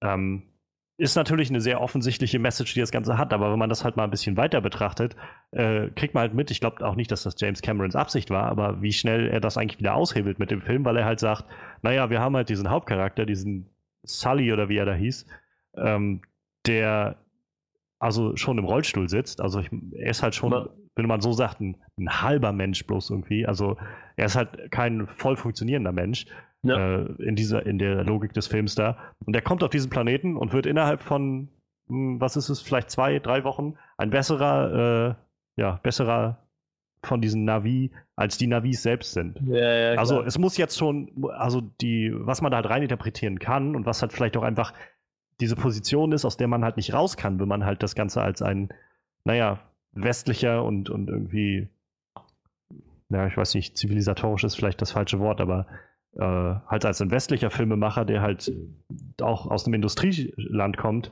wenn man halt diese, so einen Film macht, dann kommt man aus dieser Position wahrscheinlich nicht raus irgendwie. Halt trotzdem seine eigenen Charaktere so ein bisschen. Ja, klar, das ist das Problem. Also, wie gesagt, ich glaube nicht, dass James Cameron das wollte, aber ich glaube halt schon, dass es halt was aussagt darüber, dass man halt mitkriegt, naja, dieser Charakter ist halt irgendwie innerhalb von wenigen Wochen besser als die ganzen anderen und die anderen also dieses Naturvolk braucht ihn natürlich auch. Also ohne ihn wären sie natürlich verloren. Und auch wenn das halt nichts Offensichtliches oder nichts, nichts Beabsichtigtes ist, es zeigt es halt so, so eine gewisse unterschwellige Einstellung, die man halt bei solchen Sachen hat. Und ich glaube halt, dass das ähnlich ist bei dem Film jetzt auch bei Tarzan, weil man da auch naja, ich, David Yates, der Regisseur, ich bezweifle, dass der irgendwie äh, afrikanische Vorfahren hat oder aus Afrika kommt. Also ich weiß es nicht, aber naja, und so hatte ich halt auch so, also ich glaube, so kann schnell der Eindruck entstehen, dass man halt auch dann, wenn man solche Völker darstellt, halt das auch so ein bisschen, naja, von oben herab halt macht. Ich glaub, das war ja also ich muss ganz ehrlich sagen, also als ich den Film gesehen habe, also für mich wirken die, die, die ganzen Bewohner des Kongos relativ stolz und tapfer. Also ich hatte jetzt nicht das Gefühl, dass das da so. Ja, nein, ich fand als würden die da so unglaublich schlecht dargestellt, nein, nein, wie das scheinbar also, die deutschen Kritiker sehen. So. Also ich, ich sehe da kein Rassismusproblem, ehrlich gesagt. Fand ich jetzt, also wäre mir jetzt auch nicht so bewusst gewesen. Auf der anderen Seite kann ich halt auch nur sagen, ich bin halt auch niemand aus diesem Kreis. Ne? Also wenn sich jemand darüber aufregen sollte oder kann, dann sollten es halt die Leute sein, die da betroffen sind. Also Leute, die halt vielleicht in Afrika leben und sagen, ihr stellt uns überhaupt nicht richtig dar oder so das kann ich halt überhaupt nicht einschätzen. Ich kann nur sagen, wie ich das jetzt da gesehen habe, ja, die wurden eigentlich jetzt nicht als die Untervölker oder sonst was dargestellt. Ja, eben. Ähm, es wurde halt so ein bisschen gezeigt, dass sie halt andere Lebensstandards haben. Aber ich meine, das Ganze spielt auch 1880 oder so in den ja, 1880er oder 44, 1844, ich weiß gar nicht mehr genau. Also irgendwann im 19. Jahrhundert. Aber ja, also ich meine, ich glaube generell, wir leben halt in so, so einer Zeit von Political Correctness, dass es halt schwierig ist, äh, allen gerecht zu werden und immer findet irgendwie einer was, worüber sich aufregen kann. Bei diesem äh, Stichwort, wir werden nächste Woche Ghostbusters reviewen. Da kann es ja. nur nach hinten losgehen, glaube ich. Also entweder haben wir nachher die Feministen äh, auf, äh, auf unserem Hacken, die sich darüber beschweren, dass wir irgendwie äh, antifeministisch sind. Oder wir haben die Leute an den Hacken, die uns vorwerfen, wir würden äh, irgendwie, keine Ahnung, wahrscheinlich wird man uns vorwerfen, wir werden von Sony bezahlt, wenn wir den Film tatsächlich mögen oder so. Äh, keine Ahnung. Es gibt keinen Zwischendrin, glaube ich, bei, bei Ghostbusters. Entweder man ist einfach nur ein Hardcore-Feminist oder man ist halt von, vom Studio bezahlt oder irgend sowas. Naja, mal schauen. Ähm, ich, ich möchte jetzt gerade, wo, wo wir schon äh, bei deutschen Kritiken waren, eine Kritik äh, der deutschen Film- und Medienbewertung äh, vorlesen. Also die okay. haben dem Film ein äh, Prädikat besonders wertvoll versehen gegeben. Pass auf. Obwohl die Story und Figurenentwicklung ein wenig glatt und vorhersehbar bleibt, erzeugen viele filmkünstlerische Momente entstanden durch Kamera und Schnitt eine besondere Spannungsdramaturgie. Ansonsten verlässt sich die Neuauflage des Klassikers auf seine umwerfende, vor allem in der Tieranimation mit hohen äh, Schauwerten bedachte 3D-Optik. ja. Ganz im Ernst, genau das sehe ich in diesem Film überhaupt nicht. Ich, äh, das klingt so, als hätte jemand den Film nicht gesehen. ja, ohne Witz. Äh, vor allem, boah, äh, ja, oder die haben halt echt schon ewig lang keinen 3D-Animationsfilm mehr gesehen. Das kann es natürlich ja. auch sein. Also, oh, ganz im Ernst. Also das haben wir jetzt schon lange breit bekaut, aber allein schon entstanden durch Kamera und Schnitt. Kamera, okay, will ich nicht sagen, aber den Schnitt, den haben die sowas schon versucht. Ja, der Schnitt war, war nicht gut. Da waren so viele Hardcuts drin, die so ein bisschen keinen Sinn gemacht haben und wo dann so ein bisschen was übersprungen wurde einfach. Und ich weiß nicht, also ich glaube auch, dass sie sich manchmal selbst ein Bein damit gestellt haben in, ihrem, in ihrer Geschichtenerzählung. Zum Beispiel haben wir quasi zum Anfang in dem Film gesehen, als sie dann in dem Dorf da waren und dann losgezogen sind, da hat äh, Tarzan dann noch auf dem Boden noch so eine Karte irgendwie oder so einen Weg aufgezeichnet, hier ist der Fluss und wenn wir da hinten hin wollen, müssen wir jetzt hier hinten außen rum. Und da meinten die, nee, gibt es jetzt eine Eisenbahn, da brauchen wir nicht ganz so lange. Und dann sind sie ja irgendwie so zwei, drei Tage unterwegs, bis sie da hinten sind. Ja. Und dann sieht man immer in diesen Flashbacks, die so kommen, die auch halt irgendwie so willkürlich da reingeschnitten sind in diesem Film, hatte ich mal das Gefühl. Sieht man dann den Flashback, wie äh, Jane das erste Mal Tarzan trifft und wie ähm, dann nachher Tarzan äh, sie beschützt vor dem Alpha-Gorilla da, von dem Bergrücken-Gorilla. Dann wird ja. er ja von dem da irgendwie, äh, von dem Silberrücken. Und wird dann ja von dem irgendwie da auch wieder zermanscht. Und dann äh, nimmt sie ihn ja quasi mit ins Dorf zurück, um ihn da zu heilen. Und zum einen habe ich mich jetzt erstmal gefragt, wie ist das jetzt abgelaufen? Hat der, der Gorilla auf ihn eingeprügelt, bis er ohnmächtig war und hat dann gesagt, gut, dann gehe ich jetzt. Da ist zwar noch eine Frau drunter, die ich eigentlich kriegen wollte, aber ich gehe dann jetzt. Ähm, oder hat sie ihn irgendwie mitgenommen und gesagt, jetzt Auszeit. Auszeit. Ich muss ihn jetzt erstmal, ne, nächste Runde ist morgen oder so, wenn er wieder auf den Beinen steht oder so. Naja, und dann ist halt der nächste Punkt. Wie gesagt, wir sehen halt im Laufe des Films, in der Story, dass die halt mehrere Tage, also mindestens drei oder vier Tage mit der Eisenbahn brauchen, um von dem Dorf aus zu den Gorillas zu kommen. Wo ich mich halt frage, was hat sie denn gemacht? Also ist sie jetzt erstmal irgendwie eine Woche lang mitten in den Urwald gelaufen, bis sie ihn dann da irgendwo gefunden hat und hat ihn dann noch verletzt, eine Woche zurück wieder zu ihrem Dorf mitgenommen? Das waren halt ja, so Sachen, die ja. sie so überhaupt, also wo ich das Gefühl habe, das haben sie halt nicht durchdacht, was da passiert. Ja, das passiert in den Filmen öfters. Das, aber das war mir bis gerade noch gar nicht bewusst. Das stimmt. Drei Tage mit dem Zug und die schleppt da so einen verletzten Tarzan gerade noch mit nach draußen. So. Weil ich also, muss aber echt gestehen, anstatt mir da echt äh, diese zehn Rückblicke anzugucken und dann nochmal die Origin-Story ja. jetzt. Ich meine, wegen mir die ersten zwei Rückblicke für die Leute, die wirklich noch nicht so mit Tarzan vertraut sind, hätte man ja machen können. Aber dann hätte ich mir echt lieber angeguckt, die Zeit, wie er aus dem Dschungel kommt und langsam integriert wird in die Gesellschaft. Hätte, ja, hätte ich ja. mir zehnmal lieber angeguckt, wie einfach schon wieder diese Story, die einfach auch überhaupt keinen Sinn ergibt. Ja. So. Also ich meine, klar haben sie versucht halt mit diesen Flashbacks äh, von seiner äh, Affenmutter und so weiter, das so ein bisschen zu erzeugen, dass diese Spannung mit dem Häuptling da, aber auch das fand ich letztendlich so ein bisschen weggeworfen. Ähm, ja. Naja, weil das halt auch so schnell dann abgearbeitet war. Ne? Er hat gegen ihn gekämpft und dann war das so ein, ähm, ja, jetzt hören wir doch bitte mal alle auf zu kämpfen, okay? Der, der ist eigentlich der Böse. Mhm. Okay, gut, dann, dann da, haben wir jetzt auch. Da war auch wieder so eine Szene, wo Tarzan halt wieder voll an die Wand gespielt wurde, heißt du? Du siehst halt in, in, dieser Messerszene, wo er das Messer nicht geht, du, du merkst halt so, das, Leiden und das Schmerz von, von, von, dem Stammeshäuptling und daneben halt dieser Holzklotz, der dann sagt, ich habe keine Ehre. Ja, so, ja. Ah.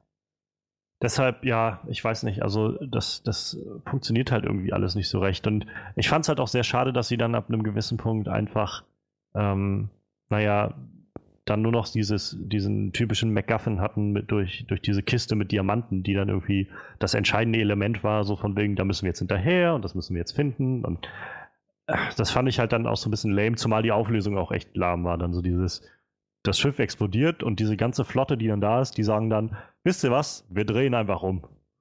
Wir sind zwar jetzt irgendwie hierher gesegelt und hergeschippert und naja, wir könnten immer noch hier jetzt an Land gehen und irgendwie wenigstens unser Geld erbeuten. Das wurde ja jetzt auch irgendwie etabliert, dass man da auch einfach mal Leute versklaven kann und so. Ja. Aber nö, weißt du was, wir drehen jetzt einfach wieder um, so, so 10 Meter vom Hafen. Also, was soll's. Und dann so diese Schlusssequenz, wie sie dann da stehen, so Tarzan und Jane und, und der George äh, Washington, irgendwas, wie sein Name war, Williams, glaube ich, hieß der Charakter von äh, von Sam Jackson, wie sie da am, am Strand stehen und wieder so, so ganz typisch, das hat mich so ein bisschen an Independence Day 2 erinnert, wie sie da so zufrieden stehen, so von wegen, ach, es ist vorbei, wir haben den Tag gerettet. Und dann siehst du nochmal so, oder dann wirst du nochmal daran erinnert, dass da gerade so eine riesen Gnu-Herde durch diese Stadt durchgelaufen ist und irgendwie alles kaputt gemacht hat, was in dieser Stadt überhaupt war. Und nicht nur, dass da halt, äh, halt naja, irgendwie der Böse letztendlich ja gar nicht erwischt wurde, sondern auch noch unschuldige Leute wahrscheinlich dabei verletzt wurden. Ich so, ich weiß nicht. Also ich finde, das wird, ist immer so undurchdacht. So. Und klar sollte das irgendwie sehr cool aussehen, wie diese, diese Herde da durchrennt. Es sah nicht cool aus durch das schlechte 3D und, und CGI. Und also ich hatte so dieses Gefühl von, äh, von SpongeBob Schwammkopf, wo, sie, wo SpongeBob und Patrick da stehen und sagen, wir haben es geschafft, Patrick, wir haben die Stadt gerettet und einfach alles brennt rundherum. Und Leute laufen panisch durcheinander. Also das war meine, mein ja, Eindruck von dieser ganzen Schlussszene. Ja. ja, ich weiß nicht. Also, wie gesagt, der Film hat zwar so seine Momente und, und irgendwie ist man auch unterhalten. Gerade die Nebendarsteller ziehen einen, finde ich, immer noch so ein bisschen durch den Film durch. Aber im Großen und Ganzen, also es ist kein Film, wo ich sage, ich muss den unbedingt nochmal sehen. Nee, ich, ich werde mir jetzt auch mal ähm, 1984 dann gab es äh, den Film, der ist Grace Greystoke, der war das genau, den Die Legende von Tarzan, ja genau, den, äh, den meinte ich. Werde ich mir dann wohl mal angucken stattdessen, weil der wurde ja dann doch relativ positiv aufgenommen. Hm. Vielleicht sollte man sich den lieber mal angucken. Ist halt schade, weil es gab halt echt Potenzial in dem Film, fand ich. Ich fand die Trailer, so. die haben auch voll viel hergegeben halt, ne? Ja, naja, aber das war auch bei Batman wie Superman so. ähm, ja, ich weiß nicht, also die Herangehensweise war eigentlich sehr gut. Man hätte echt schönes, schön und viel daraus machen können, aber irgendwie haben sie es dann letztendlich alles weggeworfen, hatte ich das Gefühl. Oh, Deshalb, mir fiel gerade noch was ein. Ich, ich, musste auch gestehen, nach dem Film habe ich jetzt erstes Mal äh, in Wikipedia geguckt, äh, ob nicht Zack Snyder irgendwo mit äh, auftaucht. Hm? Wegen diesen 300 Zeitlupen-Szenen, die die ganze Zeit gab. So. Ey, total oft so Szenen, wo ich so dachte, boah, die hätte 1 2 in 300 stattfinden können. manchmal dachte ich so, diese Szene kommt doch bestimmt 1 2 aus 300, wo er dann so in die Luft springt und der Typ so in Zeitlupe eine runterhaut, wo ich so dachte, das ist eine Leonidas aus 300, so wie er in Zeitlupe hochspringt und irgendjemand eine runterhaut. So. Das ist total gut. Das Schöne ist, äh, der Regisseur, der David Yates, ähm, der macht jetzt, äh, der hat Harry Potter halt ganz viel vorher gemacht. Ah, okay, okay. Also Harry Potter 5, 6, 7, 1, 7, 2, der hat die alle gemacht. Und der macht jetzt auch äh, fantastische Tierwesen und wo sie zu finden sind. Ja, lustig. Also ich glaube halt, da ist er irgendwie ein bisschen besser bei bedient, so bei diesen Sachen. Das hat er, glaube ich, besser in der Hand als, als diesen Tarzanstoff, den er da gerade gemacht hat. Obwohl es halt, wie gesagt, vielleicht auch einfach für mein Empfinden viel am Hauptdarsteller lag. Ich glaube, hätten sie da jemanden, der etwas charismatischer gewesen wäre, jemand, der da ein bisschen mehr Emotionen reingebracht hätte, wäre ich auch mehr an Bord gewesen und dann hätte ich vielleicht auch noch diesen, diese Tonänderung am Schluss noch ein bisschen mehr dem Ganzen verziehen, weil ich ja. einfach mit dem Charakter mehr mitgefiebert hätte. Das, ich glaube, das war halt das große Problem. Also ich meine, kein Film ist perfekt oder die wenigsten Filme sind perfekt und ich finde auch nicht jeder Film muss Sinn machen, aber wenn man halt das Gefühl hat, dass einem das so egal ist, was da passiert, dann ist es halt irgendwie, irgendwas läuft da nicht richtig. Ja, das stimmt. Und ja, wie gesagt, wäre der Hauptcharakter einfach irgendwie ein bisschen ansprechender gewesen, hätte ich dem, glaube ich, auch noch die ganzen anderen Sachen verziehen. Vielleicht nicht das, das schlechte CGI, aber ansonsten. ja, ich finde, äh, was ich übrigens noch positiv hervorheben möchte, ist der Soundtrack. Den fand ich echt stimmig so. Ja, das stimmt. Aber ich ja. glaube, orchestrale Soundtracks sind meistens stimmig. Ähm, den Schlusssong fand ich zum Beispiel sehr komisch irgendwie, als dann die Credits losgingen und dann halt so ein typischer Pop-Song kam. Ja, das gut. fand ich halt so ein bisschen, äh, echt jetzt? Das Also dann macht lieber wieder die instrumentale Musik an, die war sehr cool. Ja, gut, da habe ich jetzt gar nicht mehr so darauf geachtet, muss ich sagen, weil ich dann aufgestattet gegangen bin. Aber ähm, hm. also wie gesagt, diesen Or orchestralen Soundtrack, der fand ich ja. nett. Ja, ähm, ich glaube, wir können dann so langsam mal Resümee ziehen. Also, oh ja, warte, ich möchte noch sagen, der ja, Tarzanschrei, den haben sie ordentlich versaut. Ja, ja Weil es klang eher wie ein kleiner Junge, der sich gerade einen Arm gebrochen hat oder so. so. die, sagen, die, sagen, die sagen ja sogar im Film so, ich weiß nicht, sagt es. Äh, Christoph Waltz sagt Christoph sowas wie. Sagt, ich habe es mir anders vorgestellt. Ja. ja, ich mir auch. Ja. Da habe ich leider schon ein zu, zu äh, festgeschriebenes Bild im Kopf so. Ja, ja, der, der Johnny Weissmüller-Schrei ist jetzt ziemlich. Ja, ja äh, eben. Dieser Johnny Weissmüller? Ich weiß es gar nicht genau. Ich weiß keine Ahnung. Den Film haben wir übrigens auch geguckt in dem äh, Seminar damals. Den allerersten Tarzan-Film. Okay, okay. Mit dem, ich glaube, also Weissmüller hieß er, glaube ich. Ähm, der war ja vorher Schwimmer oder so und ist dann, ja, also genau, Sportler also. und ist dann halt danach ja, nach Hollywood. Genau, und hat dann die Rolle gekriegt von dem. Und der hat ja auch diesen Schrei dann geprägt. Auch, also der Film ist halt, dieser alte Film ist halt irgendwie auch recht, also so unfreiwillig komisch, wenn man ihn aus heutiger Sicht guckt. Hat schon irgendwie was so, weil so diese ganze, die ganze Handlung, die da halt passiert, ist so dieses typische mit den, naja, die Forscher und Jane und so, die dann da in den Dschungel kommen und ihn da finden und so. Und er, der dann rettet dann Jane und vor irgendwie irgendwas Affen oder einem Gorilla oder keine Ahnung, vor was er sie da rettet, einen Löwen, glaube ich. Und ähm, naja, dann freuen sie sich halt an. Und diese, wie gesagt, diese ganze Handlung, die da beschrieben wird, passiert irgendwie an maximal zwei Tagen oder so. Und am Ende dieses zweiten Tages sagt, sie, sagt Jane dann halt irgendwie zu ihrem Vater dann, wenn der Film vorbei ist, ähm, nein, ich bleib jetzt hier, so ungefähr. Wir haben jetzt eine Familie, so ungefähr. Und dann steht sie halt neben Tarzan und sie haben noch so ein Schimpansen, äh, kleines äh, auf dem Arm, was so wie so ein Kind ist. Und das ist halt irgendwie schon, schon, sieht halt schon sehr angenehm aus, gerade für die damaligen Verhältnisse. Aber wenn du so drüber nachdenkst, wow, sie ist seit zwei Tagen da, sie kann, also er versteht nicht ein Wort von dem, was sie sagt. irgendwie, glaube ich, hat sie ein ziemlich starkes äh, Stockholm-Syndrom. Also. Lustiger Fun-Fact: äh, Johnny Weissmüller war ein begeisterter Jodler. Damit gewann er mehrere Wettbewerbe. Deshalb der Tarzanschrei. Ja. Und ähm, der hat den zwölfmal geschrieben, habe ich gerade gesehen. Ich wusste gar nicht, dass es so verdammt viele Tarzan-Verfilmungen gibt. Ja, ja, doch, es gibt da so ganz, ganz viele von. Ich meine, ich wusste, dass es eine Arsch Romane gibt, aber das tatsächlich so viele Filme auch dazu gibt. Zwölf Filme ist schon hart. Ja, ja. Und eine Plot ist wahrscheinlich noch verrückter als der nächste. Also, das war halt dann, naja. Ja, äh, The Legend of Tarzan. Wir können, glaube ich, so langsam mal zum Schluss mit dem Film kommen und mal einen Schlussstrich ziehen. also ich, wie gesagt, für mich, ich komme über sechs von zehn Punkten nicht hinaus. Also ich würde jetzt nicht sagen, dass ich, dass er halt irgendwie einfach un, unanschaubar wäre und dass man irgendwie davon, äh, keine Ahnung, erbrechen müsste, so schlecht wie er ist oder so. Das ist aber weitem nicht. Also es gibt halt schon schöne Momente drin und gerade die neue Herangehensweise ist halt sehr angenehm und macht Spaß, auch irgendwie so die erste Zeit, dass man so ein bisschen dieses realere Feeling hat. Bisschen, naja, dieses, sie waren alle schon mal da und kommen jetzt zurück in den Dschungel. Ist auch eine schöne Herangehensweise. Wir haben eine tolle Schauspielerin für Jane. Ich bin sehr gespannt, sie bald als Harley Quinn zu sehen. Wir haben einen ziemlich guten Bösewicht mit äh, Christoph Waltz. Also der Bösewicht an sich ist nicht so gut, aber die Darstellung ist sehr gut. Und auch Sam Jackson ist wie immer irgendwie einfach gut. Er ist einfach Sam Jackson. Genau, genau. Was das Ganze halt für mich sehr runterzieht und letztendlich halt bloß zu sechs von zehn Punkten macht, ist das schlechte CGI, was den ganzen Film durchzieht, ist der, naja, wirklich langweilige Hauptcharakter und die Darstellung des Hauptcharakters. Und vor allem diese, naja, Tonänderung im letzten Teil, die für mich nicht wirklich funktioniert, weil ich das Gefühl habe, jetzt wird gerade alles so over the top und es macht, also es ist einfach nur noch lächerlich dafür, dass der Film sich so ernst nimmt, hat das für mich nicht funktioniert. Deshalb kann ich nur sagen, sechs von zehn Punkten und ja, wer Interesse hat, da würde ich einfach warten, bis der Film auf DVD oder irgendwo auf Netflix oder so läuft. Ich würde nicht unbedingt sagen, man muss dafür direkt ins Kino gehen. Ja, ja ich, äh, bei 6 von 10 würde ich mir anschließen. Ich meine, der Film lebt ja immerhin noch von ein paar relativ coolen Nebencharakteren.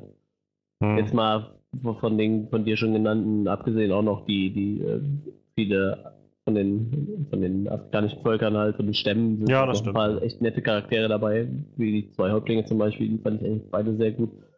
Auch wenn der eine halt echt, obwohl die eigentlich beide relativ wenig Screentime hat. Ja, aber die haben Eindruck hinterlassen. Ja, wie gesagt, ich mag den stimmigen Soundtrack. Ich finde die Story, die kommt relativ schlecht ins Rollen. Also was heißt schlecht ins Rollen? Naja, die Story ja. ist halt echt, ich sag mal, die ist halt relativ flach. Ich meine, klar, okay, man kann es schon nachvollziehen, bla bla, hier ist Sklaverei, wir müssen da mal gucken, der andere will Diamanten, bla bla, und dass irgendwann mal zur Reibereien kommt, ist auch klar, aber ja, ein bis- bisschen dünn für das Ganze, ne? Aber wie gesagt, die wollten ja mal weg von der Origin Story, deshalb finde ich das dann vielleicht auch mal Ja. okay. Ja, wie gesagt, CGI echt für heutige Verhältnisse. da es sich halt an vielen Filmen messen muss, die schon draußen sind und die einfach deutlich besser sind. Ich meine, der, der Planet der Affen ist auch letztes Jahr, glaube ich, rausgekommen, ne? Oder sowas. Der, der, wo war wir? Revolution? Revolution? Äh, Gute Frage. Ich glaube Revolution. Revolution so. Ich glaube, der ja. kam letztes Jahr, meine ich. Letztes oder vorletztes Jahr, eins von beiden, aber ja, so in dem Dreh. Ja, an der- dem muss er sich messen, genauso wie an aktuellen Filmen wie äh, Jungle Book oder äh, meiner Meinung nach World of Warcraft. Ich meine, das Ja. ist ein anderer Tonus, Ja. aber von der CGI-Qualität her, das hat alles deutlich einen Chip drauf. Wie gesagt, ich, ich mag den Soundtrack, den fand ich echt ganz stimmig. Ja, das war soweit. Wie gesagt, was sie beim Cut dann nachher noch versaut haben, keine Ahnung. Das, äh, das wird für mir immer ein Rätsel bleiben. Vielleicht gibt es da irgendwann mal noch so einen Extended Cut, wo sie dann halt die ganzen merkwürdigen Schnitte einfach um drei, vier Sekunden erweitert haben, wo es dann echt ein bisschen äh, Ja, der- wirkt. Der Zack Snyder drei Stunden Cut oder so. Ja, irgendwie sowas. Naja. Ich hoffe jetzt einfach mal, dass sie als nächstes sich nochmal vom, vom selben Buchautor John Carter von Mars vornehmen. Ja, wäre halt immer ein bisschen schade. Also ich glaube, als Disney den vor ein paar Jahren gemacht hat, kam der ja mehr als Flop durch als alles andere. ja, Obwohl der Film, ich habe ihn leider nicht gesehen, aber ich glaube, der Film war auch jetzt gar nicht so verkehrt. Er ist halt einfach nur, er hat echt nicht viel eingespielt an den Kassen. Aber ja, ich glaube, das Thema könnte man nochmal neu aufnehmen und vielleicht auch ein bisschen mehr, naja, wenn Disney das vielleicht einfach ein bisschen ernster noch erzählt, so ein bisschen Ja. Sci-Fi-mäßiger wäre das vielleicht ein bisschen spannender noch oder so. ja im Naja. Endeffekt hat ja, hat ja James Cameron quasi mit Avatar was ähnliches gemacht. Ne? Ja, Der ja, das stimmt, ja.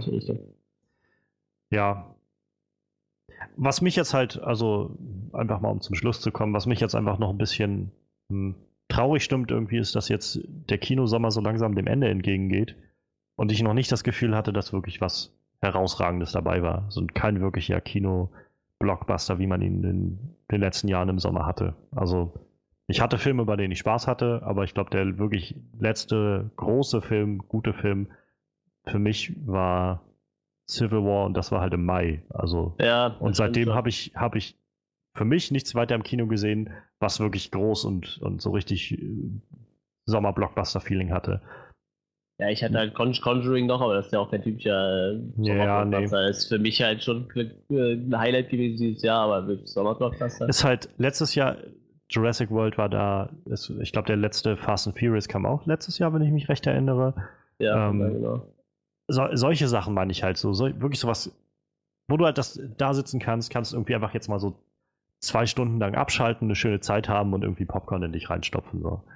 Und das hatte ich halt bei dem Film nicht. Und ich bei, hatte ich halt diesen Sommer fast noch gar nicht. Und Ja, Star Trek war bis jetzt so das Highlight, würde ich sagen. Mein ja, ja, der war schon, ja, aber war gut. Aber es war jetzt. Nee, das, aber was- jetzt äh, im Vergleich zu Ja, nee, aber ich hatte, ich hatte bei ne? Star Trek auch viele Momente, wo ich echt grinsend im Kino saß und wirklich, wirklich mich gut gefühlt habe, so einfach bei dem, was ich da gesehen habe und wie ich mich gefühlt habe.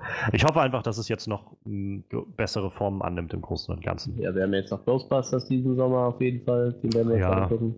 Ich, Ich werd werde werd mir wahrscheinlich auch Turtles noch angucken gehen, tatsächlich. Ja. Ich, äh, naja, Ghostbusters steht jetzt dann noch an, Suicide Squad. Ich äh, habe noch Angst so ein bisschen vor dem Film. Ja, ich Ähm. auch. Die Kritiken waren ja dann bis jetzt noch nicht so gut. Aber ich, ich gehe da mal noch relativ entspannt. drauf. ja, ja, Wie ja. gesagt, äh, Turtles, Jason Bourne kommt noch im Sommer. ja. Also ein bisschen was steht noch an, aber ich, naja, ich will noch nicht meine Hoffnung zu hoch äh, halten. Erstmal deshalb mal schauen, was noch kommt. Aber der Und Sommer ich ist ja noch nicht ganz rum. Die Unfassbaren 2 hat Ja, relativ gute der- Kritiken bekommen, ne? Der läuft auch noch an. Ja. Also er war auf jeden Fall recht erfolgreich, glaube ich, an den Kinokassen. Zwar jetzt, glaube ich, nicht so gut wie der erste, aber schon, schon einigermaßen in Amerika. Ich weiß nicht, wie gut die Kritiken waren, das habe ich jetzt nicht im Kopf. Bin mir auch nicht sicher, aber ich meine, der wäre sogar besser bewertet worden als der erste. Das kann sein. Der erste war auch, naja, ich fand den ersten unterhaltsam, aber ich, ja, auch nicht mehr, muss ich sagen. Also, Aber ich mochte ihn schon gern. Also naja, es, ich, wie gesagt, ich fand ihn unterhaltsam. Ich habe ihn jetzt auf Netflix letztens geguckt und ich fand ihn, ich habe Spaß damit gehabt. Aber es ist halt so ein Film, wo ich denke, je länger du halt drüber nachdenkst, was da passiert, umso weniger Sinn macht das alles. Und ja, natürlich macht das keinen Sinn, aber. Oh, okay, der naja. Film hat ein Rating von 34% bei Rotten ja. Egal, schreib jetzt weg. Naja. Kriegen wir halt kein Kino-Highlight dieses Jahr. Mal sehen, wir, wir können ja vielleicht trotzdem Spaß haben. Das ist ja das Schöne ja, an Filmen. Man kann unterschiedliche Meinungen dazu haben. Und wäre Frederik heute hier gewesen, der hätte sich zum Beispiel ausgesprochen für Tarzan, denn der fand den Film ziemlich gut, wenn ich das richtig verstanden habe. Ja, ähm, ja. Frederik hat zwar nichts gesagt, aber ich sage einfach mal schöne Grüße von Frederik. Ähm, ja. Nächste Folge ist nochmal ohne Frederik, ne? Ja, genau, genau. Das und müssen wir dann, noch irgendwie überbrücken und dann. Dann kommt äh, Gamescom, dann geht's los. Dann kommt unser großes Special zu Suicide Squad und der Gamescom und wir machen noch so ein paar Sachen. Das wird schön. Ja, danke äh, an das riesige Panel heute, dass wir uns noch zusammengefunden haben. Ja. Äh, danke an Manuel. Ja, was muss, das muss. Äh, vielen Dank an mich. Ähm, und ja, schön, dass wir äh, auch den Film jetzt noch mal ein bisschen unter die Lupe nehmen konnten. Ähm, nächste Woche dann Ghostbusters. Das wird, ich bin schon sehr gespannt auf den Film. Also sowohl im Positiven als auch im Negativen. Mal schauen, was das wird. Ähm, sehr schön, dass trotzdem noch jemand zugehört hat, auch wenn Frederik nicht dabei war. Und wir hören uns beim nächsten Mal. Auf Wiedersehen.